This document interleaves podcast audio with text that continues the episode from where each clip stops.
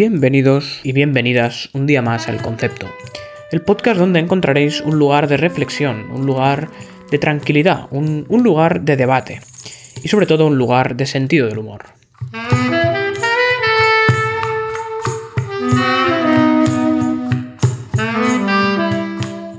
En el programa de hoy hablaremos sobre Dios. Trataremos de dilucidar si la existencia de Dios como entidad suprema universal tiene un sentido lógico y rebatiremos varios argumentos que se han dado a su favor a lo largo de la historia.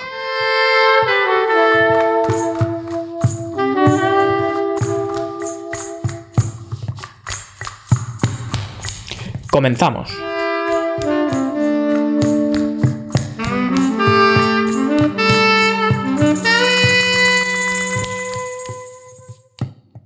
Hombre, Mario, Mario García, niño Opus, eh, especialmente hoy niño Opus, porque hablaremos de un tema eh, delicado, donde creo que tendrás bastante eh, que decir, ¿no? ¿Cómo estás? ¿Cómo va todo? Además, hoy te veo en una... En un, en un contexto distinto, porque ya no estás en Dinamarca, estás en Canarias. Estoy en Canarias, pero sigo en un despacho, técnicamente en el despacho barra salón de mi padre, porque he ido, he decidido ir a Canarias, donde viven mis padres, a visitarles durante una semana. Fue sorpresa, así que mi madre, estábamos en el sur y mi madre llorando como una Magdalena. Ay, ¿qué haces aquí? ¿Qué haces aquí? Todo muy emotivo. Pero hacía muchos meses que no iba a la casa de mis padres y especialmente porque el piso es nuevo. Es decir, se han mudado Hostia. otra vez, que mis padres se habrán mudado como 25 veces y esto no es una exageración. Yo me he mudado 17, para que veáis. Eh, y yo esto lo corroboro, ¿eh? Lo corroboro. Sí, sí. No Desde que yo conozco a Mario te has mudado creo que tres o cuatro veces. Sí, sí, y eh, fue, ha sido la época en la que menos me he mudado, pero podría contarlas, pero no lo voy a hacer. Y en el despacho mi padre tiene, tiene su salón y su, después tiene su mesita y luego mi madre tiene la suya. Y de hecho pasa por ahí detrás mi madre, eh, si, le quieres decir, si le quieres decir hola, que mi madre siempre está hablando. Si, me ve, la saludo, pero... Se están saludando. Hola, hola, Carmen. Pues esto es lo menos, lo menos radiofónico barra podcast, si podemos llamarlo radiofónico, de la historia. Bueno, bueno, eh, que sepas que yo cuando grabo las, llamadas también grabo el vídeo. Ah, entonces, ah, has visto a mi madre. Tengo una colección, claro, sí, sí, tengo una colección y, si alguien está interesado que, me pida el vídeo para, conocer a, la madre de Mario. Por favor, borra esto después en el editaje. Em, y nada, hoy hablaremos de un tema bastante delicado pero, pero antes, eh, bueno, yo no tengo mucho que contar, no hemos preparado noticias ni nada, estamos eh, en verano, esto es medio vacaciones, en el mundo siguen pasando mierdas como siempre, pero estamos por encima de todo esto ahora ya nosotros. Em, pero sí que, fíjate, ayer, o sea, porque estoy súper cansado, ayer vine en, en autobús de Holanda a Bélgica. ¿Vale? Porque yo estoy ahora instalado ahora mismo en Amberes, en Bélgica, y vine de, de Utrecht, en Holanda. Y tomé un bus que tenía que llegar, o sea, tenía que pasar a buscarme a las 10 eh, y 10 de la noche. Hostia. A las 11 y media aún no había llegado. ¡Wow! ¡Qué, qué calvario! Y, pero un calvario impresionante porque además, eh, aquí en estos países el verano no es el verano que nos imaginamos. O sea, aquí está lloviendo constantemente, o sea, es horrendo, es apocalíptico. O sea, eh, lluvia, frío, mm, de todo.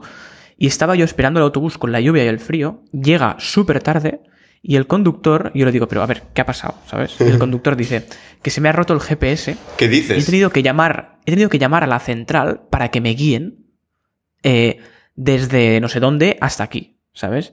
Y yo, pero ay Dios mío, pero qué, qué, puto desastre. O lo que no te pase a ti. Sí, sí, total, que al final llego a Amberes eh, como a la una de la madrugada o más, a la una y pico, y obviamente ya no hay metro, ya no hay nada, y yo iba con una maleta y tuve que ir andando hasta mi piso, que está como 40 minutos caminando de la estación central, todo esto con lluvia, o sea, horrendo, horrendo, horrendo.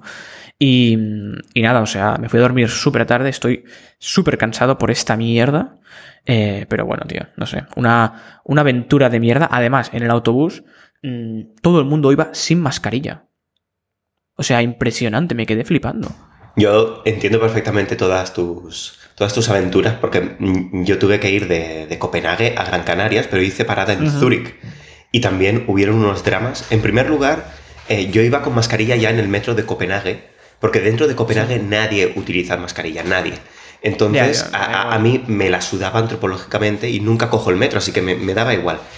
Pero esta mañana me dije, esa mañana me dije, es que si tienes fiebre o alguien te contagia o algo, imagínate que el niño canario mata a toda Canarias. Eh, que en Canarias casi no hay contagios, imagínate que yo soy el vector de contagios. Ya, ya, ya. Se dice de media que puedes contagiar alrededor de unas 13,4 personas, Dios. unas 13, 14 personas, solo tú. Por lo tanto, es, es antropométrico pensar, a mí me daba mucho coraje pensar que si yo no llevaba la mascarilla ya en Copenhague, saber lo que traía yo a Canarias. Ya, ya. Total, que en ese contexto, súper pronto, a las 6 de la madrugada, estaba yendo yo por los metros de Copenhague, llegué al aeropuerto, en el aeropuerto, por primera vez en mi vida, un aeropuerto en el que no hay ni una sola tienda abierta, Dios. todo oscuro, era casi postapocalíptico, Sí, sí, muy, sí, muy flipante. Solo había una cafetería abierta y, y todo el mundo como, con mucho cuidado. Eh, La verdad es que me gustó bastante porque no me estresé. Ya. Por primera vez, a, a mí viajar en avión me estresa mucho. No porque tenga miedo, sino porque me parece toda una burocracia asquerosa. Yo me cago en el 11S. No, no, no, déjame que diga esto claro. Me cago en el 11S. Porque me jodió la vida, tío. Me, jod- me ha jodido la vida. Yo me estreso mucho. Y. Ahora es cuando nos está escuchando el familiar de una víctima. No, bueno, que yo estoy, yo estoy a fa- a- totalmente a favor de, en contra, mejor dicho, del 11S. Todo mi apoyo, ¿no? Pero yo me cago en el 11S. Y, y total, que lo que yo quería decir es que en Zúrich ha- había que hacer como una parada, pero estaba súper mal calculada. Y en- parecía que era una parada de 50 minutos, pero es que estos 50 minutos no tenían en cuenta que 30 minutos antes de embarcar, digo, de, de despegar, está, tienes que embarcar. Por lo tanto, Claro. en realidad, lo único que tenía eran 20 minutos de margen entre un avión y otro. Y yo no había caído en esto porque yo no compré los vuelos. Y yo estaba todo tenso. Digo, Dios, ¿qué va a ocurrir? Me voy a quedar en puto Zúrich y aquí es donde viene el drama. Es bajarme en Zúrich y Yoigo me envía un mensaje que dice, eh, cada mensaje te va a costar, yo qué sé, una millonada. Tal cual. y no tenía datos. Y dice, "Ca- cada, por cada mega que te cuesta, pues una millonada. Porque ya sabéis que Suiza fue neutral en la Segunda Guerra Mundial y también es neutral económicamente aquí, por lo visto. Y yo, ¡buah, qué tensión! Y digo, vale, estoy literalmente solo, no tengo el apoyo de nadie de mis familiares ni de mis amigos en este país extraño, que aún así precioso. Y pone, me quedan 15 minutos, ¿vale? Para ir a mi puerta de embarque. Y pone, tiempo estimado caminando para llegar a tu puerta de embarque. Y pone, 15 minutos. Una subida de adrenalina, corriendo por el aeropuerto de Zúrich, todo el mundo con mascarilla. Iba, iba por cada, por cada este de potecitos en los que había gel desinfectante. Me lo tomaba como si eso me diese superpoderes, como si fuese esto la estrella del Super Mario, que la tienes que coger todo el rato para ir rápido. En fin, Sí, sí, sí, sí. un drama antropométrico, pero al final lo conseguí. Sí, sí. Y aquí estoy en Bueno, Canarias. Dramérrimo todo, sí, sí.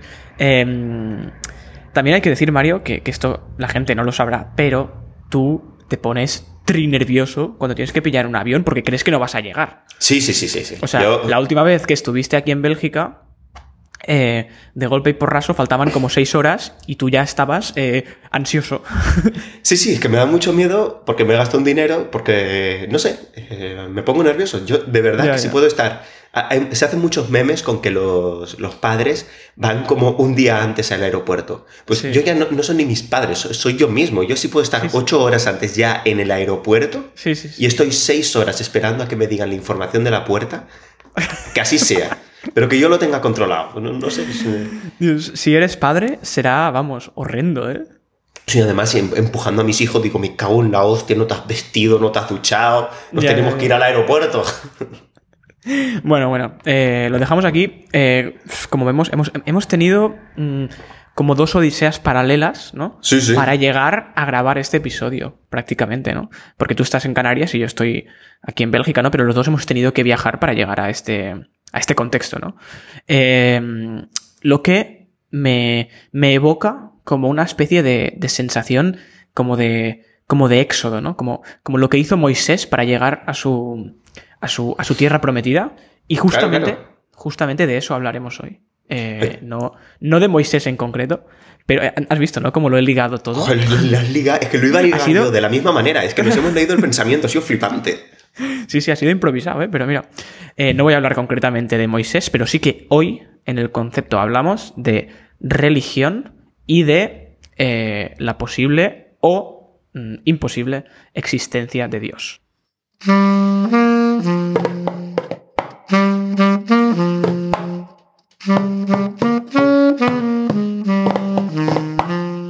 Hoy debatimos Dios, juegos de palabras, juegos de existencia y como siempre, la condición humana.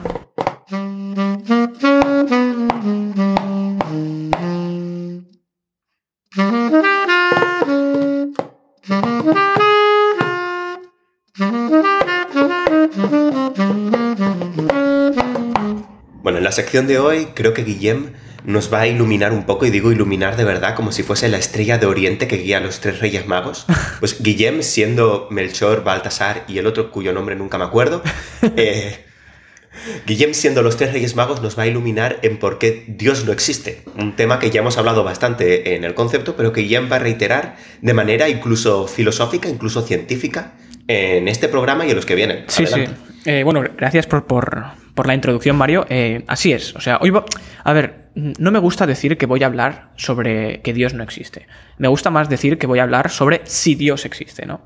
Y, vale, vale. Y verás que que hoy justo eh, hablaremos bastante de juegos de palabras que se utilizan para demostrar la existencia de Dios o no, ¿no? Y justamente por eso quiero utilizar bien las palabras en el programa de hoy, porque es muy fácil al final, eh, utilizando la dialéctica, hacer la picha un lío a quien te escucha, ¿no? Y eso es lo que hacen las religiones muchas veces, como veremos, ¿no? Eh, además, tampoco quiero decir ya de entrada que Dios no existe, aunque Dios no exista, porque, eh, porque entonces ahora todos los cristianos ya se están yendo del programa y tampoco es eso. O sea, si tú crees en Dios, quédate, ¿no? Y quédate justamente porque seguramente tú crees que tienes eh, la respuesta suprema a todo lo que vamos a decir. Así que, ¿qué más te da escucharnos, no? Si tú ya crees que tienes tu fe, que es intocable, ya lo veremos. Joder, pues a, a mí como ex cristiano ya me has convencido. Pero tú eres un puto vendido, tío. Si tú. Bueno, yo descubrí lo guay que es la vida moderna sin creer en Dios y me quedé con lo nuevo, ¿no? Pero, pero yo tengo una parte, yo aún tengo una parte espiritual que intento rellenar con otras cosas. Así que yo eh, espero ansioso que me vas a contar. Va, perfecto. Pues vamos a destruir tu parte espiritual. Va. Jo, macho, tampoco hace falta, pero eh, vale. O sea, bueno, hoy, como digo, es un episodio un poco controvertido, ¿no? Porque claramente yo. Mi argumento va a ser que Dios no existe aunque tampoco voy a decirlo de forma tajante, sino que vamos a intentar analizarlo, ¿no? Porque es muy fácil aquí decir sí o no. Pues no, no es todo blanco y negro. Eh, ahora veo a tu hermano viniendo por detrás. Está en calzoncillos, además, el muy hijo de puta. sí, sí, sí. Yo aquí hablando de Dios de forma solemne y aparece Alejandro, el hermano de Mario, en calzoncillos caminando. Que si esa... Suerte que no, Suerte que no retransmitimos el podcast en, directo. formato eh, vídeo. Sí, sí. Joder, pues eh, si no hay una representación de que Dios no existe, que un niño afro baje en calzoncillos desde su habitación. Ya, ya. bueno, continúa, por favor, que nos distraemos. Sí. Em, yo, como digo, yo no tengo ningún interés en convencer a nadie de si Dios existe o no existe. Pero yo sí que creo que al menos eh, la gente que cree en Dios debe hacerlo de forma lógica y de forma auténtica, digamos, ¿no? Y no de forma dogmática y sin ningún tipo de reflexión. Pero es que también creo, sinceramente, que quien no cree en Dios tiene que hacerlo de forma crítica, ¿no? Y no simplemente de forma dogmática o de forma mm, doctrinaria sin cuestionarse las cosas, ¿no? Entonces, hoy y digo hoy porque este tema lo hablaré más días, eh, hoy no voy a concentrarme mucho en el tema de la historia bíblica, eh, ni nada por el estilo así, pero sí que vamos a ver desde un punto de vista filosófico por qué es casi imposible que Dios exista, ¿de acuerdo? Eh, y, como he dicho, yo soy ateo, eh, me considero ateo en el sentido de que, de que no creo que haya un Dios, pero también, incluso de forma un poco más tajante, ¿no? Y no es que no crea en Dios, sino que creo que Dios no existe, que es como más rotundo eh, ponerlo de esta forma, ¿no? Entonces, eh, aparte de ateo, yo soy científico, entonces yo no puedo decir que al 100% que Dios no existe. Mm, entonces, puedo decir al 99,999% de probabilidad, mm, de convicción de que no hay un Dios. Y ahora vendrá la gente aquí a decir, uy, eh, no ha dicho 100%, ¿no? ¿Será que algo sí que cree? Pues no. Esto no funciona así. Yo no digo 100% porque no estoy 100% convencido de prácticamente nada, ¿no? Y no se puede descartar la idea de un dios, al igual que no descarto la idea de que existan los unicornios, los gnomos eh, o Santa Claus, ¿no? Y Y sinceramente, aquí es donde entro ya un poco en el tema del respeto, y es que ahora hablaré de esto, ¿no? Pero yo pongo la credibilidad en Dios al mismo nivel que la credibilidad en los unicornios. Y esto lo digo tal cual. ¿Tú, tú, Mario, qué opinas de esto? Yo opino perfecto, porque nadie. Es decir, es tu opinión perfectamente. La gran diferencia es que mucha gente eh, deposita en Dios sus esperanzas y su. Es, más o menos como su gasolina para vivir, porque necesitan utilizar Dios como una especie de, de cura de toda la mierda que ocurre en el día a día. Y esto normalmente no se hace con los unicornios, pero eso no quita que tú no eh, le estés faltando el respeto al uno al otro. Si fuese al revés, estaríamos en exactamente la misma situación. Así que exactamente lo mismo. Y las personas que crean en los unicornios y los utilicen para poder vivir en su día a día, pues también los respetamos, pero creemos que no existen. Adelante, por los sueños que nos queden. Pero continúa, por favor. Sí, sí, adelante. No, y justamente del respeto quiero hablar ahora, ¿no? Porque esto es muy importante y es algo que realmente me molesta, ¿no? Y a ver si consigo que me entiendas con esto, porque tú has vivido la religión de forma mucho más eh, cercana que yo. Yo realmente he tenido poco contacto, es decir, tengo muchos amigos religiosos, tanto musulmanes como, como cristianos, como, como lo que sea, ¿no? Eh, hindús incluso, o sea, he estado en contacto con la religión, pero no la he vivido desde dentro como tú, ¿no? Entonces yo quiero hablar de algo muy importante que es el tema del respeto en la religión, porque es extraño, pero, o sea, en general en el mundo, yo creo que hay un respeto desmesurado hacia la gente religiosa. O sea, se cree que en general eh, eh, que no se puede cuestionar la creencia de otra gente. O sea, oirás a la gente decir barbaridades en nombre de Dios o de su religión y todo el mundo dice, bueno, claro, yo respeto su creencia, no me meto. Y esto es algo que no sucede con ninguna otra doctrina de ningún tipo. O sea, si tú eres de izquierdas y usas, y usas argumentos de izquierdas, la gente de derechas se te echa encima. Y el respeto se lo pasan por el forro de los cojones. Si tú eres de, del Barça, la gente del Madrid se te echa encima, tío. No aceptan tus argumentos. Si tú crees en una conspiración, o sea, si, tú crees que la Tierra es plana, la gente se te echa encima y, y se mete contigo y no respeta tu creencia, ¿no? Ahora, si tú dices, Jesús nació de una virgen, que realmente, desde un punto de vista científico, es igual de improbable que el hecho de que la Tierra sea plana, ¿eh? La gente te dice, ah, pues respeto tu creencia. Me cago en la puta.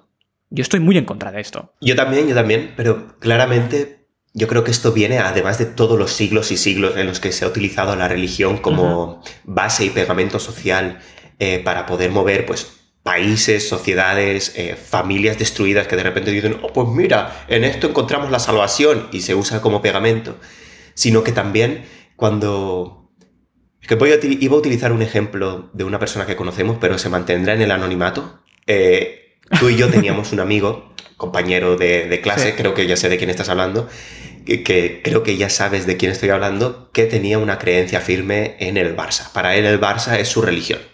El Barça y la independencia de Cataluña. Estas dos eran sus dos grandes pilares. Entonces, eh, cuando una persona crece con estos pilares que son casi el fundamento y su pilar de su vida en general, es normal que tengan una defensa tan potente porque para ellos son incapaces de separar eh, su ser individual de, su creencia colectiva o de lo, aquello que forma parte de su contexto. Claro, claro. Entonces ahí está porque hay tanto rechazo. Claro, o sea, eh, entiendo lo que estás diciendo, pero donde yo quiero llegar es que, claro, hablas de derechas, de izquierdas, o del Barça, o de ser independentista, y todo esto, eh, no hay respeto realmente por todo esto. Es decir, hay un respeto hacia la persona, ¿no? Pero no hacia la idea. Y esto se entiende, ¿no? Porque cada uno tiene su opinión. Y en política, pues cada uno tiene su opinión. En los deportes, cada uno tiene su opinión. O sea, yo lo veo ridículo, pero bueno, si la gente del Barça, pues insulta a la del Madrid y la del español también a la del Barça, y al final es un, es un ecosistema que se. Que funciona así, ¿no? Pero con la religión es distinto. Es decir, no hay este tipo de, de, cuestionamiento, ¿no? Es como que cuestionar la creencia de alguien se considera que es una gran falta de respeto. Y yo vengo aquí a decir que no. Que, mm, que esto que, que, no puede ser. O sea, no hay que tener un respeto fuera de lo común por las religiones. Hay que tener un respeto para todo el mundo, ¿no? Y, y yo respeto a las personas, pero no necesariamente respeto sus creencias. Y tengo todo el derecho e incluso creo que tengo la obligación de rebatir sus argumentos religiosos. O sea, que ya está bien de este respeto desmesurado por las religiones, porque al final es una idea más que debe ser rebatida. Y durante toda la historia se ha puesto a la religión como algo intocable, sea la, religión que sea, ¿eh? O sea, te viene un musulmán y te dice una barbaridad sobre, sobre geopolítica o incluso sobre mm, la posición de la mujer en la sociedad, y mucha gente dice, pues yo lo respeto eh, porque es su creencia. Y yo digo, hombre, no, tú puedes respetar mucho a la persona. Yo tengo amigos musulmanes a los cuales respeto profundamente y, les quiero como amigos, pero eh, jamás voy a decir, pues ya está, tú crees esto y yo me callo. Pues no. O sea, hay,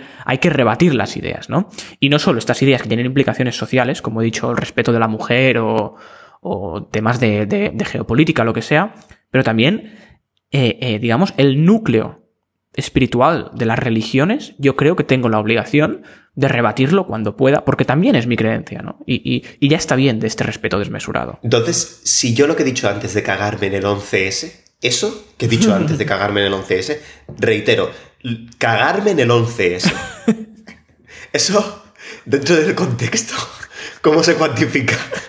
Eso, a mí me gusta mucho lo de cagarse en el 11S, porque eh, porque primero tiene una, connotación eh, humorística, que eso pues está bien siempre, ¿no? Pero aparte, el 11S no es solo las Torres Gemelas, también es la Diada de Cataluña. Así que son dos pájaros de un tiro. Tío, por favor, por favor, yo no me quería meter en este percal, te has metido tú solo. No, no, te has metido, Mario, te has metido. No, no, que no, que no, tío. Y además, el cagarse en el 11S también es cagarse en la administración de George Bush, hijo, y eso es algo que siempre se tiene que hacer. Sí, sí, eso siempre, sí, sí, sí. No, no, o sea, realmente... Mm, o sea, realmente tenemos que poder cagarnos en todo, ¿no? Puedes cagarte en la iglesia, puedes cagarte en, el cuerpo de Cristo, puedes cagarte en Mahoma y puedes cagarte en Abraham. Y esto es algo que tenemos que entender, ¿no? Que hay que respetar a las personas, pero ah, las ideas tienen que poder ser rebatidas, ¿no? Y obviamente, eh, la forma de rebatir las ideas es de una forma eh, educada, ¿no? Pero Mm, cagarse en algo, pues se puede hacer de forma eh, graciosa y sin ningún tipo de maldad. Obviamente, como no creo en Dios, no puedo cagarme en Dios porque no existe, ¿no? Entonces, pues... En el que esto me hace gracia por lo que ocurrió con Willy Toledo hace unos años, que se cagó literalmente en la Virgen María. Bueno, no literalmente porque no existe. y los abogados cristianos se le echaron encima y... Claro. Y claro, le, acusaron de blasfemia y de, de delito de odio contra su religión. Y yo creo que en verdad no es así, no debería ser así. Esto fue una cosa que se discutió un montón. Y ahora voy a. Ahora ya entro en el, en el tema, ¿no? Eh, porque vamos a ver justamente que quien no ha respetado, digamos, el, la condición humana ha sido muchas veces las, las religiones. Ahora, eh, en un rato hablaré, hablaré de esto, ¿no? Pero bueno, entramos ya al debate, ¿no? Y yo animo a la gente a que, a que cuestione todas estas ideas, ¿no? Que se rompa un poco esta dinámica de respeto desmesurado para, por, eh, para las religiones, ¿no? Y que que quien quiera también, pues que tome mis argumentos, que me los he medio preparado, y los utilice en sus comidas familiares y, con sus amigos religiosos para decirles eh, cuatro cosas, ¿no? Em, entonces, primero, vamos a hablar de, algo que también me molesta mucho, ¿no? Que es el agnosticismo. ¿Qué mierda es el agnosticismo? A ver, a mí los agnósticos me dan rabia, o sea, es una tontería ser agnóstico. Un agnóstico cree que no se puede conocer la verdad absoluta sobre la existencia de Dios a través de los medios humanos. Por lo tanto, no puede afirmar que no exista Dios, eh, ya que hay preguntas universales que no tienen una respuesta absoluta, ¿no? Y que tal vez eh, Dios sea esta respuesta. Entonces, a mí esto me suena 100% eh, a, entre Pinto y Valdemoro. O sea que que no soy ni de A ni de B, o sea, no me mojo, ¿no? Me abrazo a la razón humana, ¿no? Y con esa excusa me quedo en tierra de nadie porque como soy humano nunca podré demostrar la existencia de Dios ni saberlo a través de los medios humanos. A esto yo le llamo ser más religioso que el Papa de Roma. O sea, esto es 100% ser tan temeroso de Dios que no osas, a través de tu raciocinio humano, cuestionar su existencia.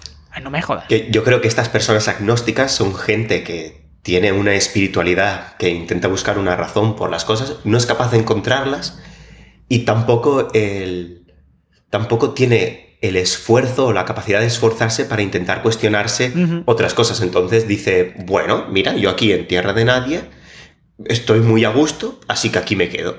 Y ya está. Claro, claro, claro. Claro, es como que eres tan temeroso de Dios, realmente, que jamás negaría su existencia, porque sabes que eso es meterte en un lío muy grande em, en cuanto a tu juicio final, ¿no? Entonces, yo esto creo que es miserable. O sea, es miserable. Es como, es, o sea, es como decir, esto es- parece una tontería, ¿no? Pero es como decir, como no hablo chino, no puedo saber que el idioma chino exista. Porque como no voy a aprenderlo nunca, tampoco puedo descartarlo, ¿no? O sea, es como, como no hablo el lenguaje de Dios, no podré nunca definirme, ¿no? Es, es, es realmente una idea muy retorcida. Cuidado que hay, hay agnósticos que van a un, un pasito más. Es decir, hay agnósticos que llevan... Porque de la misma manera que no hay ni blanco ni negro, tampoco hay agnóstico que esté 100% en el centro. Al fin y al cabo, los agnósticos son el ciudadanos, el partido político de las creencias religiosas. Porque dependiendo de cómo se mueva la sucededura, eh, se tiran más hacia uno o se Sí, tiran sí, más sí. hacia otro. Entonces, O a- o hacia claro, otro. entonces yo he visto un poquito de todo, porque créeme que yo conozco un montonazo de agnósticos, pero, pero un montonazo. En primer lugar, mis padres, por ejemplo, son agnósticos de la hostia. Ya, mi madre se enfadó conmigo porque lo dijo, pero porque lo dije, perdón, anteriormente en el programa, pero lo reiteraré. En mi casa, en la cual estoy ahora mismo, en la habitación de mis padres hay un Cristo enorme y un rosario enorme, y a continuación hay un elefante hindú. Claro. ¿Sabes? ¿Entiendes por dónde va la sucededura? Y además hay un Buda, hay una estatua sí. de Buda enorme eh, a- al lado, a mi lado hay una estatua de Buda enorme. Sí, sí, sí. Y ahora viene el otro extremo. El otro extremo es gente que conozco que dice, Dios, yo no creo en Dios. Ahora bien, las energías, cuidado con las energías. Y yo, ¿qué coño? ¿Qué energías? ¿La cinética? ¿Cuál? Ya, ya, ya. ¿De qué energías me hablas? Sí, sí, ¿Qué sí. tipo de energía? Esto- sí, sí, es, es lo mismo, tío. Es, es modernizarse, ¿no? Es simplemente seguir siendo igual de temeroso de Dios y de religioso como lo eran los judíos de, del, de- de- de- del año 1000 antes de Cristo, ¿no? Es lo mismo, pero con palabras nuevas para que parezca que yo soy del siglo XXI. No, no, no. O sea, mm, hay, que, hay, que, hay que ser claro, ¿eh? Y los agnósticos a mí me dan rabia. Creo que no es una opción demasiado válida, ¿de acuerdo? Eh, Bueno, bueno. Y no, pero es que fí- fíjate además, ¿no? Porque eh, es, o sea, el uso de la palabra agnóstico es que es un uso de las palabras muy ruin. Y, tiene una explicación, y es que ser ateo está mal visto.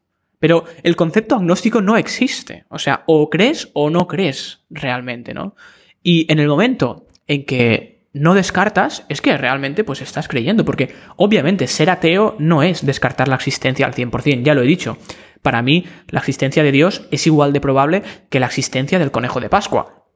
¿De acuerdo? Por lo tanto, eh, eso es ser ateo, o sea, no se puede llegar más allá que eso, ¿no? Eh, entonces, el uso de la palabra agnóstico es un uso muy ruin de- del vocabulario y, tiene la explicación de que ser ateo está muy mal visto, y sobre todo en Estados Unidos. Y aquí voy a poner un ejemplo que me ocurrió a mí, es que yo en primero de bachillerato me fui a estudiar a Estados Unidos. Y me fui a vivir con una familia eh, estadounidense.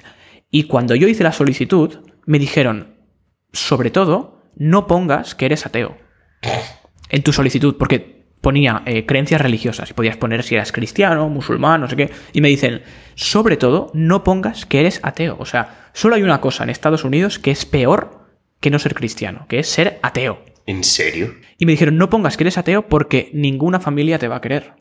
O sea, 100% me lo dijeron. Y tuve que poner que era agnóstico, porque me quedaba sin familia durante un año entero. O sea, no me habían cogido.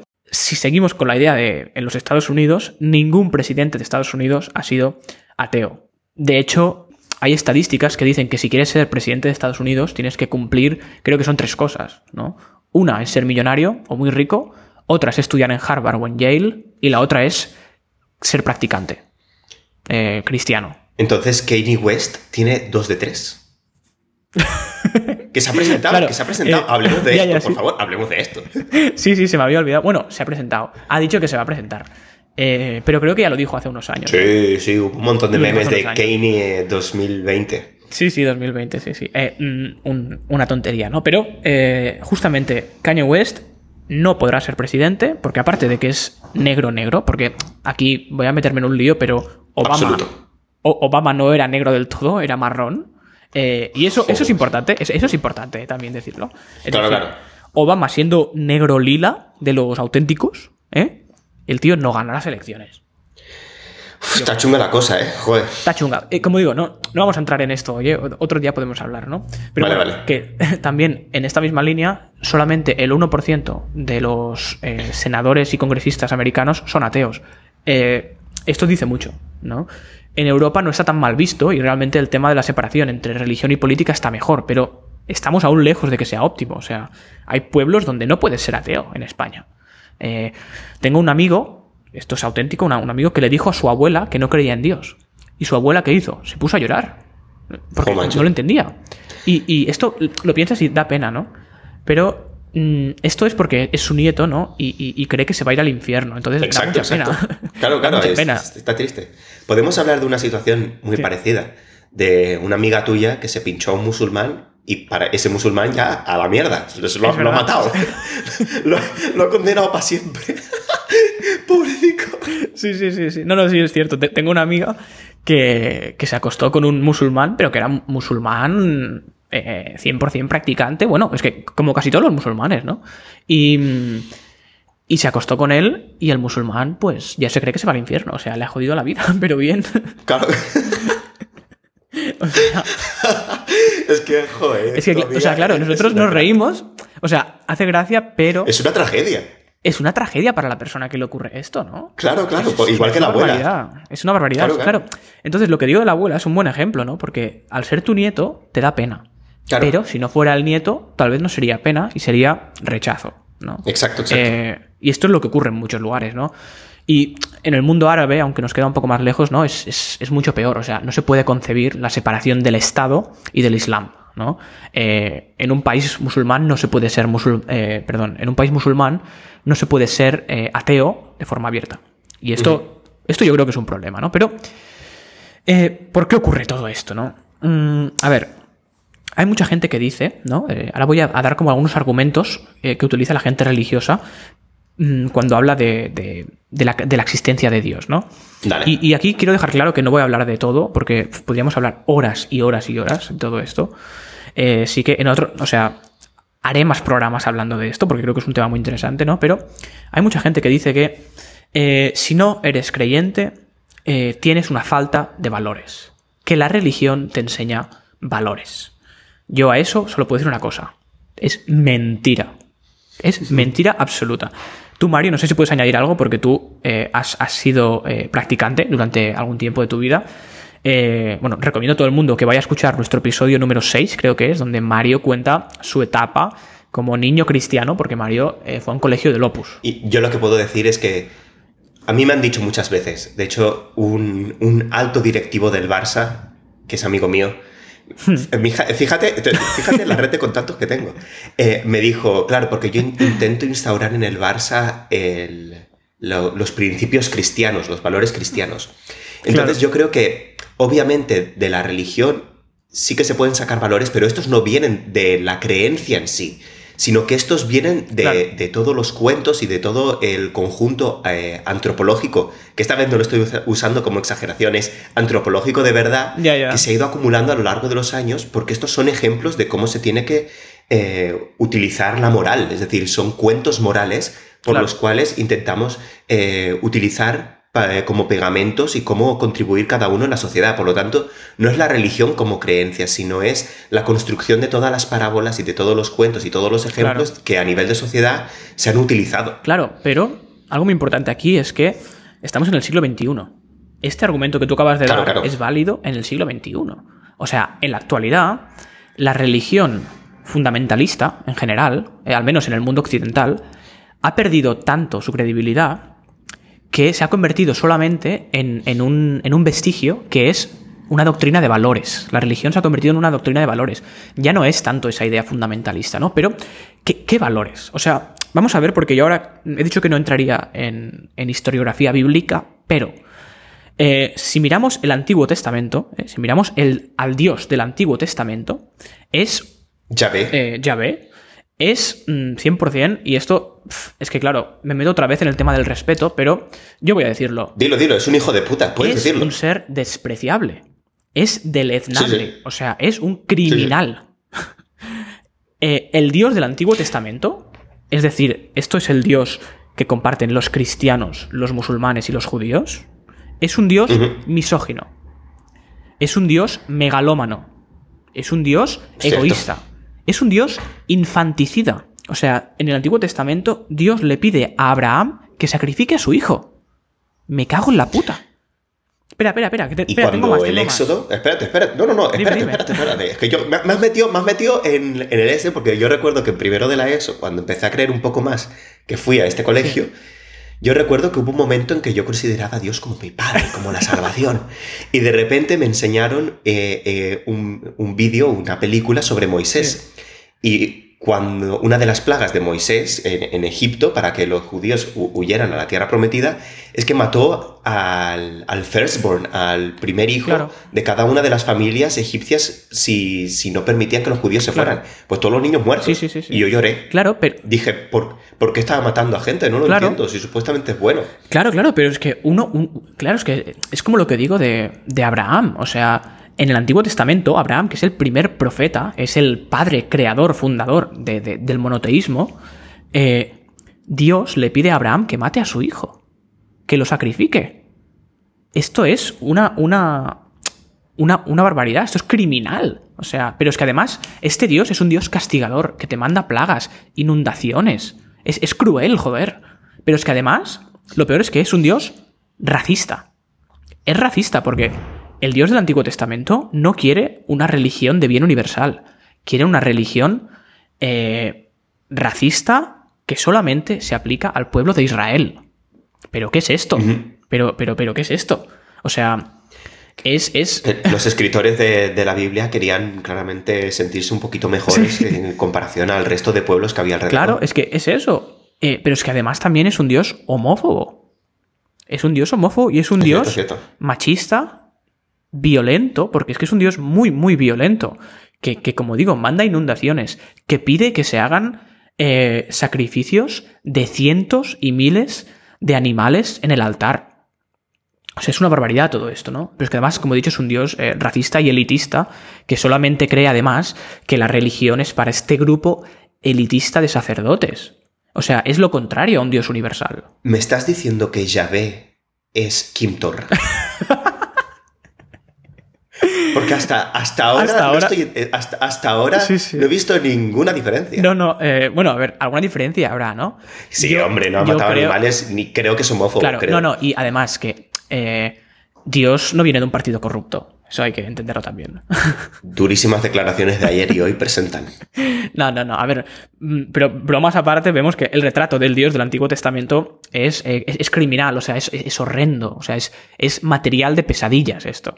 Eh, entonces, eh, si estos son los valores que las religiones monoteístas, mm, digamos, donde, donde, donde estas religiones tienen su base, yo déjame que te diga que prefiero los valores seculares, ¿no?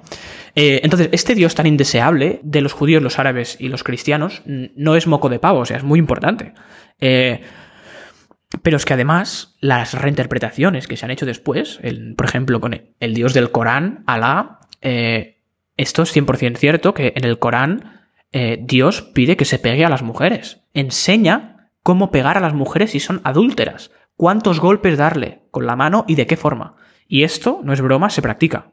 Hay países donde la, pol- Ya, ya, ya. o sea, hay países donde la policía sigue estas instrucciones, ¿no? Y cuando un marido, cuando un marido denuncia a una mujer eh, porque es adúltera, la policía le pega siguiendo las normas eh, de dar hostias del Corán. O sea, esto es una barbaridad. Eh, Joder, qué específico, ¿no? Sí, sí, sí. Es, que es, es fuerte. Entonces, la gente que dice que sin religión no puede haber valores, eh, yo creo que acabamos de demostrar que esto no es cierto, sino que yo creo que de hecho que sin religión hay valores, ¿no? Y hay valores eh, humanos, auténticos, ¿no? De hecho, sin religión yo creo que habría menos, con- menos conflicto y más empatía. Y yo, no por ser ateo, mm, voy a ser más violento, ni más usurero, ni más mentiroso. ¿eh? Eh, se dice que la gente que sí que cree en Dios tiene miedo a lo que le pueda ocurrir si miente o si roba, ¿no? Que, que Dios les juzgue. Yo digo que es al revés. La gente que cree en Dios sabe que si mata o miente, Dios les va a perdonar muchas veces. Y esto se ve en que hay grandes criminales que, que, que, que, han cometido muchos delitos pensando que Dios les iba a perdonar, o incluso más retorcidamente, pensando que lo hacían en nombre de Dios. Y, y, y si miramos la Edad Media, eh, la mayoría de guerras han sido por, el fundamentalismo cristiano y en nombre del Dios cristiano. Pero es que también el terrorismo islámico, hablábamos del 11S, también, ¿no? Eh, pero es que, sin ir más lejos, Franco, creía que lo que estaba haciendo era una cruzada, ¿no? La, la evangelización de España y toda la masacre de indígenas en, en, las Américas en el siglo XV es lo mismo. Eh, una evangelización que fue brutalmente cruel en el nombre de la religión. No, estaba, estaba absorbiendo. Tengo muchas cosas que decir, sobre todo porque hay un artista que se llama Nick Cave que podría utilizar para hablar de esto, pero creo que lo voy a hacer en otra sección, del cual he comprado entradas para ir a un museo cuando vengas a Dinamarca, porque hay, una, hay, hay toda una esta que han hecho, una exhibición. Es cierto, es y cierto. justamente él, en muchas de sus canciones utiliza personajes que creen muchísimo en Dios, que han hecho atrocidades, pero que siempre están intentando buscar esta piedad, esta como esta salvación a pesar de toda esta atrocidad. Así que te entiendo perfectamente. Es, es, una de las constantes del ser humano, de hecho. Sí, sí, claro, claro. Pero es curioso porque ahora mucha gente diría, eh, voy a pillarles a estos del concepto. Y nos dirían, pero Hitler y Stalin eran ateos. Esto es un argumento que se, que se escucha mucho, ¿no? Y yo digo, sí, ¿y qué? Es decir, eh, también los dos tenían bigote y no por ello decimos que la gente con bigote es un monstruo, como ellos, ¿no? Es que, joder, o sea, eran malos porque de hecho, es que fíjate, ¿no? Eran malos porque de hecho creían en doctrinas que justificaban sus actos, el nazismo y el comunismo, ¿no? En este caso, doctrinas que justifican sus actos. ¿A qué me recuerda esto? No sé. A la puta religión. Uh, a la puta religión. Uy, qué casualidad. casualidad, ¿no? Pero es que fíjate, ¿no? Como lo que hablábamos antes del uso de las palabras con el tema del agnosticismo, ahora también se pueden utilizar las palabras de una forma que queda como que, claro, Hitler y Stalin eran ateos, ¿no? Pero no, no, no, vamos a ver. El problema aquí no es la religión en sí misma, es esta creencia ciega en ideas eh, que, crees que justifican tus actos, ¿no? Entonces, quiero entrar aquí en otro tema, ¿no? Y es que, fíjate, los ateos tampoco somos tan diferentes de los cristianos, los musulmanes o los judíos, ¿no? Y es que yo, por ejemplo, yo no creo en ningún dios. Pero los cristianos, eh, el Papa de Roma, por ejemplo, eh, no cree en 999 dioses, eh, pero sí en el suyo. Es decir, que el Papa de Roma es ateo respecto a Zeus, respecto a Marte, respecto a Alá, respecto a Hércules, respecto a Shiva y respecto muchísimos otros. Por lo tanto, la única diferencia entre yo y el Papa de Roma es que yo voy un poquito más allá y no creo tampoco en el suyo, de Dios, ¿no? Pero realmente tampoco somos tan distintos, joder. Entonces, mm, ¿por qué? Es decir, donde quiero llegar es que eh, todas las religiones creen que su creencia es la auténtica, ignorando miles de creencias que han existido antes o que coexisten con la misma, ¿no? Es, es muy, muy, muy vanidoso pensar que tu puta creencia es la auténtica y que las otras no lo son. Oh, pues no lo había visto nunca así, pero claro, eh, tiene todo el sentido del mundo. Claro. Y podrías decir que ser ateo puede ser o el más vanidoso del mundo, porque desde este punto de vista tú eh, eres... Lo que, lo que dirían los, los cristianos o los católicos o los religiosos en sí es que entonces ser ateo es lo más vanidoso del mundo porque pones tú por encima el, el individuo que las demás religiones. Pero no es así, porque esto no, esto no implica que tú no seas tolerante con todas ellas. Es Claro. decir, es como en 1984, mal ejemplo, porque es una puta mierda. El libro es muy bueno, pero implica que el comunismo puede llegar a ser una mierda.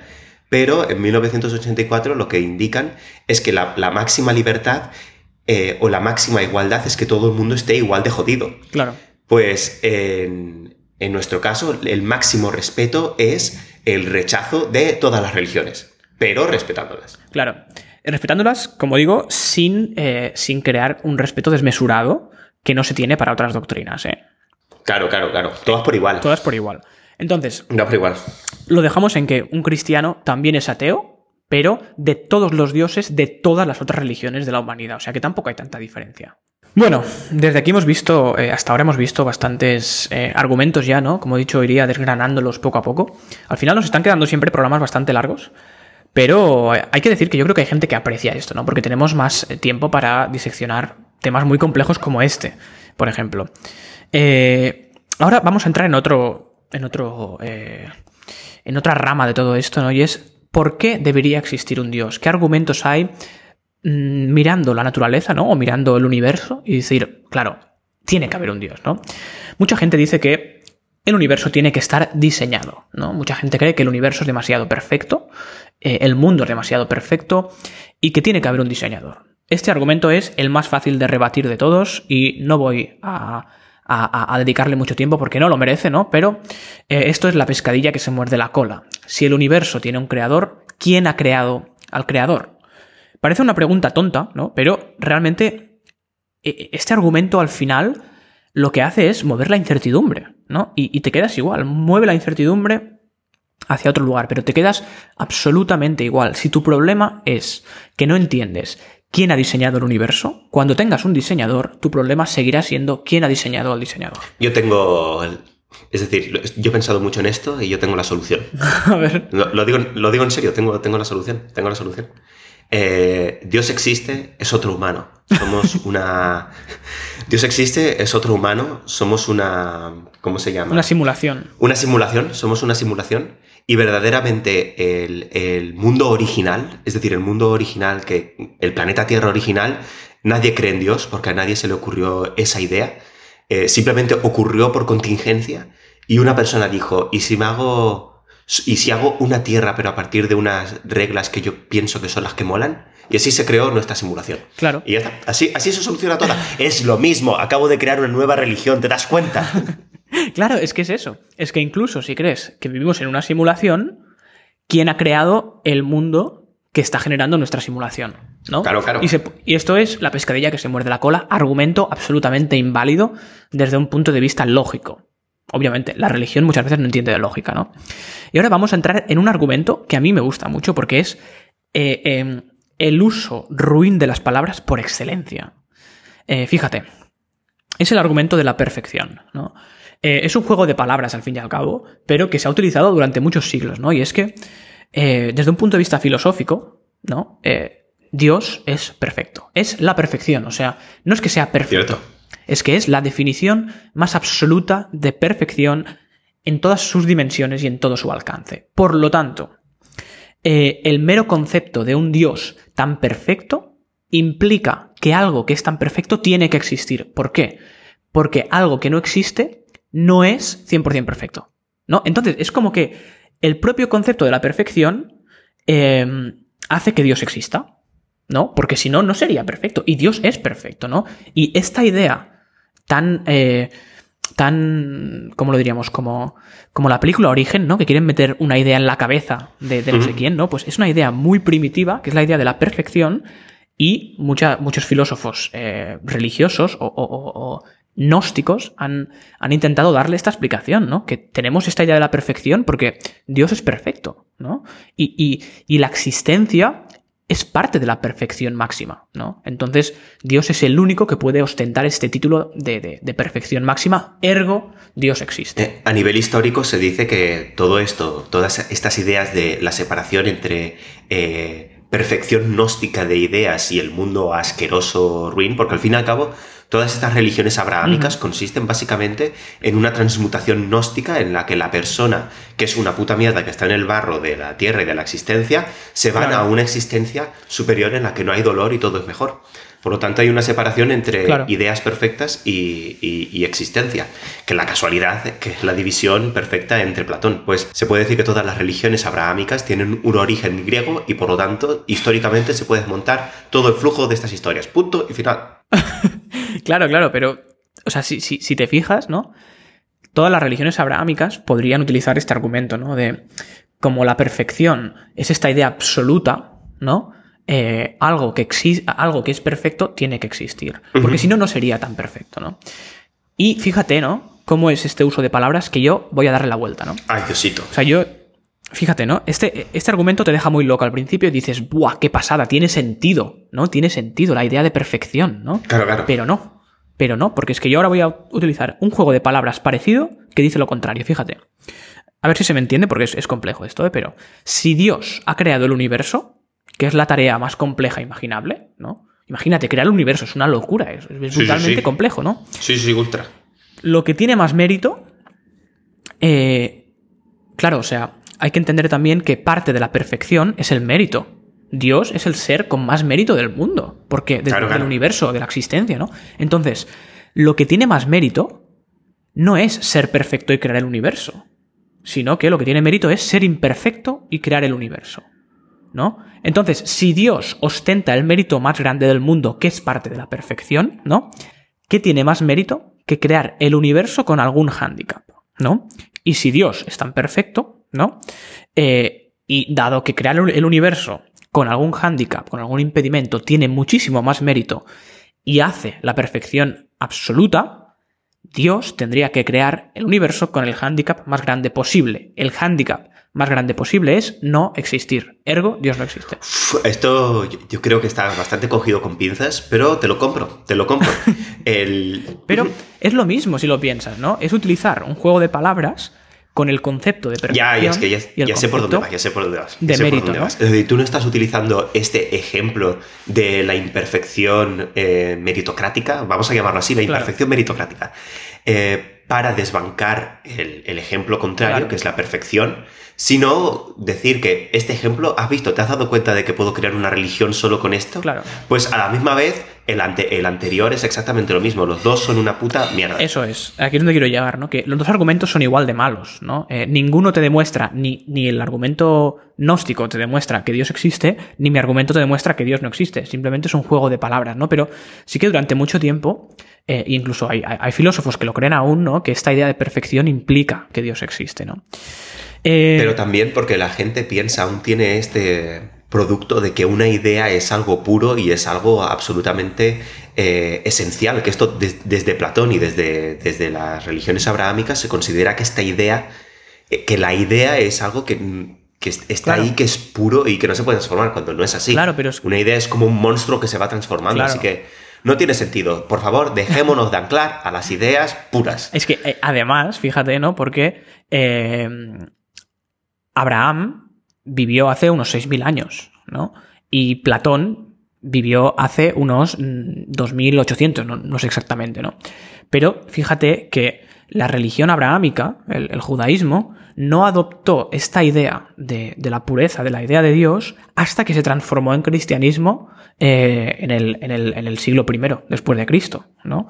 O sea que al final eh, se han ido como adoptando diferentes doctrinas para ir como perfilando el argumento con lo más moderno posible. Por eso digo que ahora las religiones ya no son fundamentalistas, sino que son doctrinas de valores, ¿no? Porque es lo, es lo que ahora es creíble, pero en la época eh, cristiana de hace dos mil años, eh, los inicios del cristianismo, lo que se podía creer era las raíces que habían echado los griegos, ¿no? Entonces se adoptó esa idea, ¿no? y, seguro que dentro de mil años el cristianismo ha evolucionado o, ya no existe, ¿no? Ya veremos. Eh, otro argumento muy rápido, ¿no? Y es que hay mucha gente también muchos agnósticos, pero también mucha gente eh, eh, gnóstica incluso, que te dice, hay una probabilidad de que Dios exista del 50%. Porque esto es o sí o no. Por lo tanto, 50 mm, sí, 50 no. Y yo digo, ni de puta broma. Esto es, esto es de nuevo juego de palabras. Esto es que te están comiendo el coco. ¿Cómo va a haber 50% de que exista Dios? O sea, es como decir, como ahora mismo no sé lo que hay detrás mío, hay 50% de probabilidades de que esté, eh, yo qué sé, de que esté detrás mío mm, Donald Trump. Ahora mismo. Es que el gato de Schrödinger hizo muchísimo daño, eh, cuando Schrödinger se inventó al puto gato, ahí dividió el mundo perfectamente. ha hecho mucho daño ese gato. Claro, o sea, realmente es imposible calcular eh, cuál es la probabilidad de que Dios exista, ¿no? Eh, pero desde luego no es 50%, ¿no? Y, desde aquí es, importante también esto, ¿eh? porque mucha gente eh, cree que si es 50% es como que se sienten cómodos con esta idea, ¿no? En plan, 50% sí, 50% no. Es como tirar una moneda, ¿no? Pero ni de puta broma, o sea, no me jodas. La probabilidad de que Dios, de que Dios exista es muchísimo, muchísimo, muchísimo más remota. Al igual que la probabilidad de muchas otras cosas que son muy pequeñas. ¿Cuál es la probabilidad de que ahora mismo, eh, yo qué sé, mm, mi mi ordenador salga volando hacia el techo. Hay una probabilidad, es posible, que se diesen un conjunto de, de, de, de condiciones eh, físicas en el universo que hiciesen que la gravedad se fuera a la puta mierda y se me va el ordenador volando. La probabilidad a lo mejor existe considerando las leyes de la física, pero es remota. Al igual que la existencia de Dios, no es 50-50. Esto es muy importante que quede claro. Que ahora bien, si ahora mismo tu ordenador saliese volando, yo lo vería porque estoy conectado y lo estoy viendo a través de tu ordenador lo que está ocurriendo y yo lo fliparía muchísimo. Y creo que dejaría de tomar alcohol cuando, ve, cuando hago los programas. Cierto, yo estoy tomando agua. Antes he empezado con un café, ¿eh? tengo que admitir, pero me he pasado a la cerveza rápido. Pero continúa, por favor. Eh, vamos ya, estamos ya llegando al final. Quiero hablar ahora sobre la naturaleza. Eh, Dios, creador del universo, de la vida, de la naturaleza, etcétera, etcétera, ¿no? Esto a mí me parece de una ignorancia tremenda e insultante. O sea, hay muchos argumentos eh, religiosos, ¿no? Que, que, creen que, que tienen razón porque la ciencia no puede dar respuesta a todas las preguntas del universo. O sea, pues claro que no, joder. La ciencia no puede, porque la ciencia se basa en la evidencia. Y, y, entonces, claro, o sea, ¿qué ocurre? Que la gente se conforma con Dios. Y yo, esto me da una rabia. Digo, pero, pero, ¿qué clase de humanidad es esta de ignorantes, tío? O sea, ¿por qué la gente se conforma con un Dios tan pequeño y tan simple? Un Dios que crea el universo en siete días, o, no, o da igual, porque también está la creencia de que del gran diseñador que crea el universo al principio del tiempo y luego deja que todo fluya, ¿no? Eh, pero un Dios creador que crea el universo, la vida, al hombre, la tierra, etcétera, etcétera, ¿no? Eh, esto es ignorancia pura, es ignorancia pura y dura, porque la ciencia y el estudio de la naturaleza da respuestas muchísimo más excitantes que, esta mierda de argumento. O sea, si lo piensas, la complejidad del universo estudiado por la física es incomparable a ningún texto religioso canónico. O sea, es mucho más bello eh, eh, es mucho más bella la física que la teoría religiosa. O sea, el estudio de la evolución de las especies es tan complejo y tan bello a la vez, ¿no? Eh, y, está tan ligado al azar y a, la contingencia que supera la doctrina de, la religión en cualquier tipo de excitación del raciocinio humano posible. O sea, ¿por qué coño conformarse con un Dios tan pequeño y tan simple que te crea el todo de la nada si tenemos explicaciones mucho más estimulantes que dan, que dan respuesta a muchísimas más eh, preguntas que, la religión? Te, te voy a dar un ejemplo de por qué la gente es tan imbécil y por qué la gente utiliza a Dios, que no digo que esté bien, pero para que entiendas por qué la gente en vez de ir a lo estimulante va a lo cómodo. Y es básicamente de que yo todos los días, desde que estoy viviendo aquí con mis padres durante una semana, mi madre me hace de comer. Y, joder, qué guay que es que te hagan de comer. Es que es tan guay, es tan guay el que no tengas que pensar tú en nada, que te lo hagan todo ya hecho. Y luego te tumbas en el sofá un segundo después de comer y digo, ya recogeré los platos después como hago en mi casa. Y me giro y ya están recogidos. Y ya no están. Es fantástico. Es súper es, patriarcal también, pero es fantástico. por lo tanto, ahí tienes tu respuesta. la gente es una vaga por naturaleza, ya está. Claro, claro. Sí, sí, cuando, cuando te lo dan hecho, pues, hombre, mm, obviamente se sienta bien, ¿no? Entonces es lo mismo. O sea, yo creo que mm, el ser humano le tiene mucho miedo a la, incertidumbre. Y la religión da respuestas. Respuestas de mierda, pero da respuestas, ¿no? Y es lo típico que se dice de mejor malo conocido que bueno por conocer. Joder, ni que lo digas. Eh, yo lo que digo en este aspecto es mejor bueno desconocido eh, que malo conocido. Claro, claro. O sea, mm, conformarte con la simpleza de, de, los dioses religiosos que te crean el mundo sin explicación, que te lo crean todo sin explicación, es absolutamente ignorante. O sea, la ciencia, eh, la física, la evolución, te da tantísima más riqueza de argumento y, y tantísima más complejidad que realmente piensas, joder, no sé lo que hay, ¿no? Pero esta forma que, te, que, que, me lo explica y estas leyes que lo gobiernan son tan más bellas y más complejas que la idea de Dios que, que, es flipante, es que está mucho mejor, joder. ¿Sabes? Y conformarse con un Dios es conformarse con algo pequeño, con algo eh, insignificante. Entonces, eh, llegados aquí, quiero tocar un tema también un poco delicado, ¿no? Y es la gente que cree en un Dios que juzga. Eh, nos está quedando un programa bastante largo, pero bueno. Eh, pues quiero hablar de el Dios que juzga. Eh, hay algo que está claro, ¿no? Y es que el monoteísmo, como lo conocemos, nace hace unos 6.000 años, según la Biblia, ¿no? Eh, con Abraham. Abraham fue el primer profeta. Las religiones abrahámicas son el judaísmo, el cristianismo y el islam, ¿no? Entonces, esto hace 6.000 años. Abraham, primer profeta de todas estas religiones. La evidencia científica nos dice, de forma muy, muy contundente, que el ser humano habita en la Tierra desde hace unos 300.000 años. Homo sapiens, ¿vale? ¿Significa esto que todos los seres humanos que han vivido este lapso de 294.000 años antes del primer profeta están en el infierno porque no tenían fe en Dios? Me cago en la puta. En, verdad, en verdad, eh, cuidado. eh, cuando Jesucristo murió, en la, en- esto en la versión católica, cuando Jesucristo murió supuestamente resucitó y fue al infierno. bueno, sí que bajó al infierno y luego fue al cielo. Detalles. El hecho es que eh, cuando ocurrió esto se dicen que las puertas del cielo se abrieron y toda la gente que, que se portó bien desde el origen, es decir, desde Adán y Eva, eh, por fin pudieron entrar en ese momento. Es decir, que la religión católica como que le hace un lacito y dice, eh, cuidado, eh, Claro. eh, cuidado, Claro. To- todo está bien, todo está bien. No os preocupéis, los niños que murieron a partir de Dios también están en el cielo. Claro, pero aquí está también la otra cara de, de la manipulación de, la, de los datos, ¿no? Y es que eh, la historia bíblica dice que la Tierra fue creada hace seis mil y pico años, ¿no? De hecho, eh, según la historiografía bíblica, que es lo que se ha creído durante muchos años, que era, Sí. que era cierto, la Tierra tiene apenas siete mil años.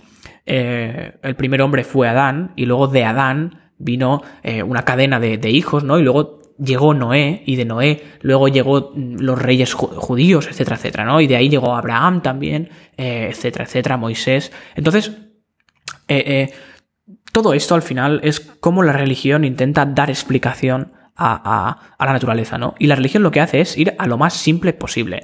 Dice, si el primer profeta es de hace 6.000 años, pues el origen de la Tierra será hace 6.500. Cabe admitir que hoy en día lo- los cristianos actuales, como ven que esto es una barbaridad, porque en la escuela se enseña biología, y claro, yo, yo que he ido a una escuela en la que se enseña biología y religión, pues obviamente no pueden Claro. decir una, eh, una cosa y luego con la otra. Es decir, de hecho está penado intentar, no está penado, pero, pero vamos, que no, no puedes decir a los Claro. niños cosas que son totalmente contrarias. Claro, claro. Entonces, en una escuela católica, pues intenta casar las cosas y ahora dicen que no, es que esto, esto es una metáfora. claro. Que esto no es tan fuerte, pero es que no es así en todos los sitios. No, pero En- es que en además- esta- en Estados Unidos se cree de verdad esto en muchos sitios. Sí, sí, sí. O sea, hay, hay lugares en Estados Unidos donde hay escuelas, de hecho, que, que no enseñan evolución y no enseñan geología, sino que enseñan histo- historia bíblica, eh, como historia y como, y como ciencia. Qué desastre.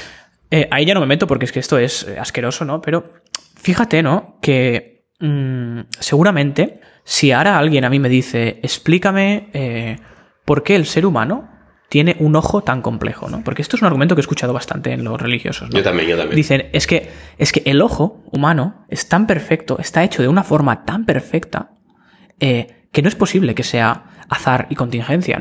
O sea, no es posible que sea selección natural y evolución darwiniana. Entonces, claro, yo mm, no tengo una explicación de cómo el ojo es tan perfecto, ¿no? Hay evidencia de que el ojo ha evolucionado así, pero eh, la evidencia evolutiva es muy, muy grande, hay mucha evidencia que, que te lleva a conclusiones, pero tiene partes mm, que son inconclusas aún. Y Claro, eso también claro. es la belleza de la ciencia, ¿no? Entonces, yo, si yo explico esto a alguien religioso, me dirá, es que ¿cómo no puedes explicarme esto? Es que ves, claro, no me lo puedes explicar porque no hay explicación, porque es Dios que ha creado el ojo humano, porque es tan perfecto Es una falacia Entonces- absoluta. Claro, entonces es. eh, o sea, no es que sea una falacia, sino que es incoherencia, lo que, lo que tanto odiamos en el concepto. ¿no? Uy, La cómo lo odio, ¿eh? ¿Cómo lo odio? Mira, mira, mira, los pelos como escarpias se me han puesto cuando Sí, escucho sí, la sí, palabra. Uy, uy, qué mal. La incoherencia es lo peor, porque esa misma persona que te está cuestionando el diseño del ojo, ¿no? Esa persona seguramente cree en la puta Trinidad, que es el concepto más abstracto, más abstracto que existe, tío, en la puta historia de la humanidad. Que Dios es el Padre, el Hijo y el Espíritu Santo, que son tres entidades distintas, pero que a la vez son la misma entidad. Eh, Perdona, ¿eres, ¿eres tonto o qué pasa? ¿No? Y luego te viene a decir que la evolución y la, y la selección natural y, y- y- la selección darwiniana no tiene explicación. Y dices, explícame tú esto, que es la puta base de tu creencia. Yo sinceramente, de nuevo, a mí cuando me dijeron, este es el misterio de la Santísima Trinidad, yo te lo prometo, ¿eh? Con, con 14 años dije, pero sí, esto es fácil. Dije, eso, eh, a mí me lo dijeron, Dios es como una bicicleta. Eh, Jesucristo son las ruedas, eh, Dios Padre es el volante y el Espíritu Santo son las cadenas. O me dijeron algo así. Y pues, pues se acabó el misterio, tío. que yo lo entendía a la perfección cuando me dijeron esto y dije, no entiendo por qué es un misterio súper fácil. Digo, ya lo he entendido todo. Qué cabrones, sí, sí. Claro, una bicicleta, ¿sabes? No, no, pero que, que de verdad que no es tan difícil. Es decir, son, forman tres partes. Son el mismo ente, pero son dos partes diferentes. Ya está, es que no es tan difícil de entender. Continúa, por favor. Yo, yo es que de verdad no, no entiendo qué tanto misterio ni qué mierdas. Sí, sí, ¿no? Eh, pero, o sea, claro, o sea, fíjate, ¿no? Que eh, la gente religiosa es capaz de eh, rebatir tus ideas que tienen evidencia, explicación muy compleja y realmente dentro de la complejidad muy bella y muy trabajada, Claro, claro. cuando ellos mismos no tienen puta idea de lo que te están diciendo y no tienen explicación para nada de lo que creen y de hecho no lo entienden. Porque yo creo que nadie, ningún cristiano entiende la puta Trinidad. Claro, claro, Esto es importante. ahí está la clave, creo yo. Es que es verdad que he dicho que forman parte de lo mismo, pero a la misma vez Claro. solo puede haber uno. Por lo tanto, Claro. ahí está el cuajo, no puede ser una bicicleta en sí. Yo sigo pensando que sí, ¿eh? pero bueno. Molaría, mueres, despiertas en un lugar y hay una, una bicicleta. Sería buenísimo. Una bicicleta, tío. ¿Te imaginas que solo, solo se puede comunicar con ring ring? Sí, sí. Que me encantaría que San Pedro, para entrar al, al cielo al infierno, San Pedro te pone una bici y dice, adelante. Sí, sí. Que San Pedro. San Pedro em, es como los del Tour de Francia, ¿sabes? Que se mete. que se mete Epo. eh, se. Claro, claro. Va dopado. Va dopado para ir mejor con la bici, ¿no, tío? Pues se nos ha ido de las manos esto, ¿eh? Sí, sí, se nos ha ido, se nos ha ido. Bueno, ya para terminar, ¿no? Eh, lo que decía, que durante muchos años todo esto ha sido un argumento muy válido porque no se conocía nada más, ¿no? Pero ahora se sabe que la Tierra tiene miles de millones de años y el hombre unos 300.000. Eh, la invención de las religiones abrámicas se remonta a hace 6.000 años solamente, que es un lapso de tiempo despreciable, ¿no? Entonces, eh, lo que a mí me interesa mucho entender, y es algo que intentaré hablar en futuros programas, es cómo, se, cómo nacen la- las religiones abrámicas, ¿no? Porque realmente el monoteísmo tiene una influencia impresionante sobre la, sobre la sociedad actual. Entonces, estuve leyendo hace poco eh, que los profetas, seguramente todos estos profetas, eh, no hay que descartar su, su existencia, no hay que descartar la existencia de Abraham, no hay que descartar la existencia de Moisés, de Jesucristo tampoco, de, de- de Noé, de todos estos. No hay que descartarlo, sobre todo hablando del Antiguo Testamento, ¿no? Y es que seguramente lo- estos profetas hay, hay bastante eh, creencia desde el mundo, desde el punto de vista científico, que dice que seguramente estos profetas utilizaban alucinógenos Es verdad. que en esa época, hace 6.000 años, eh, si tú te encontrabas una seta, tú te comías la seta, no tirabas la seta. No, claro. Entonces, entonces esta seta te daba un viaje que lo flipas y cuando volvías eh, pensabas que habías visto cosas. Y esto eh, hay, que, hay que valorarlo porque ahora también parece una idea muy descabellada, ¿no? Pero el- en el Antiguo Testamento mm, se habla de que Moisés hablaba con Dios a través del árbol de la acacia o algo parecido. Es verdad, es verdad. Sí, sí. Eh, este árbol contiene una sustancia que se llama DMT, que es uno de los alucinógenos más potentes eh, que, que hay. Entonces, mm, hay, que, hay que también analizar todo esto con pinzas, ¿no? Y, y- y ver que, que si, si realmente Dios no existe, toda esta gente mm, no tiene por qué haber estado loca o, o haber mantenido una mentira durante tantos años, sino que seguramente hay explicación a todo esto. Y el, y el tema de los alucinógenos es mm, muy, muy eh, importante y muy revelador, porque, eh, bueno, todo el mundo que haya tenido alguna experiencia con alguna droga eh, psicodélica, y te miro a ti, Mario. Bueno, pero las dos veces las he hecho contigo, así que te miro a ti también. Ya, sí, bueno. Bueno, pero claro, imagínate tomar una gran dosis eh, en, en una forma descontrolada de una droga psicodélica, te pegas un viaje de la hostia y vuelves y crees que has visto a Dios. Y realmente para los que hayan probado las drogas psicodélicas saben que no sería tan difícil eh, experimentar esto, ¿no? Hombre, mm, en este, en este estado.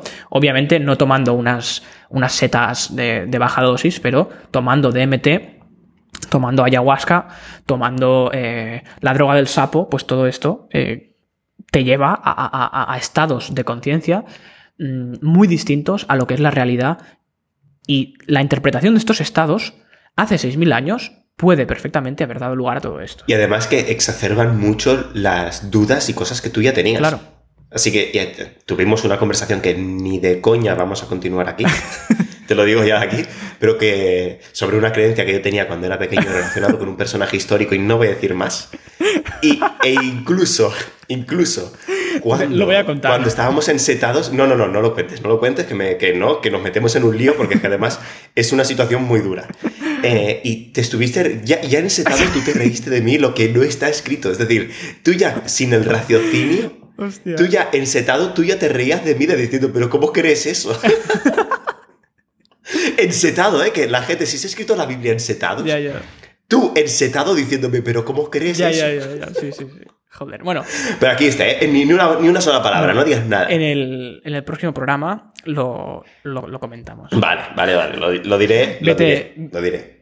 Vete mentalizando. Sí, sí. Y nada, dejamos aquí el programa de hoy. Ha quedado un programa bastante largo, pero eh, como vemos es un tema muy, muy complejo. eh, al final, eh, como digo, hablaremos más de este tema porque es muy interesante también analizar eh, las grandes religiones monoteístas, ¿no? El, Islam, el judaísmo y el cristianismo de forma un poco más individual para ver cómo encajan con, con- la lógica humana, ¿no? Y, como digo, yo lo, lo que espero no es eh, que la gente que nos escuche deje de creer en Dios, pero sí que eh, tome sus creencias con, de una forma mucho más lógica y que, que, que lo filtre, ¿no? Porque eh, no, no, no hemos entrado tampoco hoy en, en la gente que, que, que es eh, fundamentalista, ¿no? Que cree en la Biblia, eh, digamos, al pie de la letra, pero existe, ¿no? Y, y- con, esta gente yo ya no tengo esperanza. Creo que aunque me escuchasen a mí en este podcast o escuchasen a, científicos, tampoco iban a cambiar, ¿no? Pero con la gente que está en, en, el, en el despreciable campo del agnosticismo, esa gente sí, ¿no? Así que desde aquí mm, doy las gracias a quien nos haya escuchado y también pido que si conoces a, a- a- alguien que crees que le puede interesar todo este tema de- del análisis crítico de las creencias religiosas, mándale este podcast y, y fóllale un poco la mente.